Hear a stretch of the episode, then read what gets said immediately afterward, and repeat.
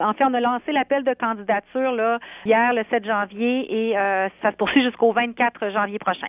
Alors, est-ce que vous pouvez nous en dire un peu plus sur les mérites du français? Qu'est-ce que c'est? Oui, en fait, les mérites du français, c'est un concours annuel qu'on organise depuis 1990 euh, ici à l'Office pour souligner les réalisations des entreprises ou des organismes de l'administration qui ont fait rayonner le français là, avec euh, la mise en place de projets euh, significatifs dans les milieux de travail et dans le commerce. Et pourquoi est-il si important de souligner les efforts des entreprises en vue de la promotion de la langue française? Ben en fait, ça permet de reconnaître au sein des entreprises la diffusion d'une langue de qualité. Ça favorise aussi l'environnement de travail en français. Ça encourage en fait le service en français dans les commerces. Ça contribue à la vitalité de la langue française, euh, à la fois euh, dans le monde du travail, mais aussi dans les technologies de l'information.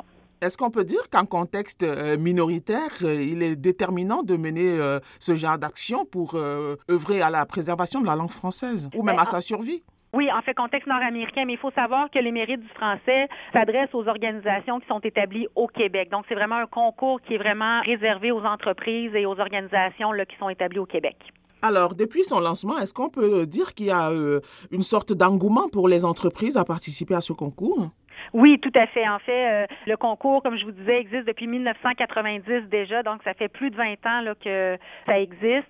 On a vu euh, de très belles réalisations là, euh, avec les années là, qui ont été récompensées. Là. On pense notamment à la création de vocabulaire spécifique, d'outils linguistiques, de logiciels en français, un perfectionnement du français dans le clavardage avec les clients, des comités de francisation, bref, toutes sortes de réalisations là, qui ont été mises en place dans les entreprises là, pour justement faire rayonner le français dans les milieux de travail. Donc, dans le fond, c'est un bilan plutôt positif. Oui, tout à fait. Alors, c'est en tout combien d'entreprises qui ont participé euh, au mérite euh, jusqu'à présent? Généralement, on reçoit, bon an, mal an, entre 50 et 70 candidatures qui sont étudiées par la suite par euh, un jury là, qui est mis en place là, pour évaluer tous ces dossiers-là. Pour l'édition 2020, quels sont les mécanismes qui sont mis en place pour encourager les entreprises à participer?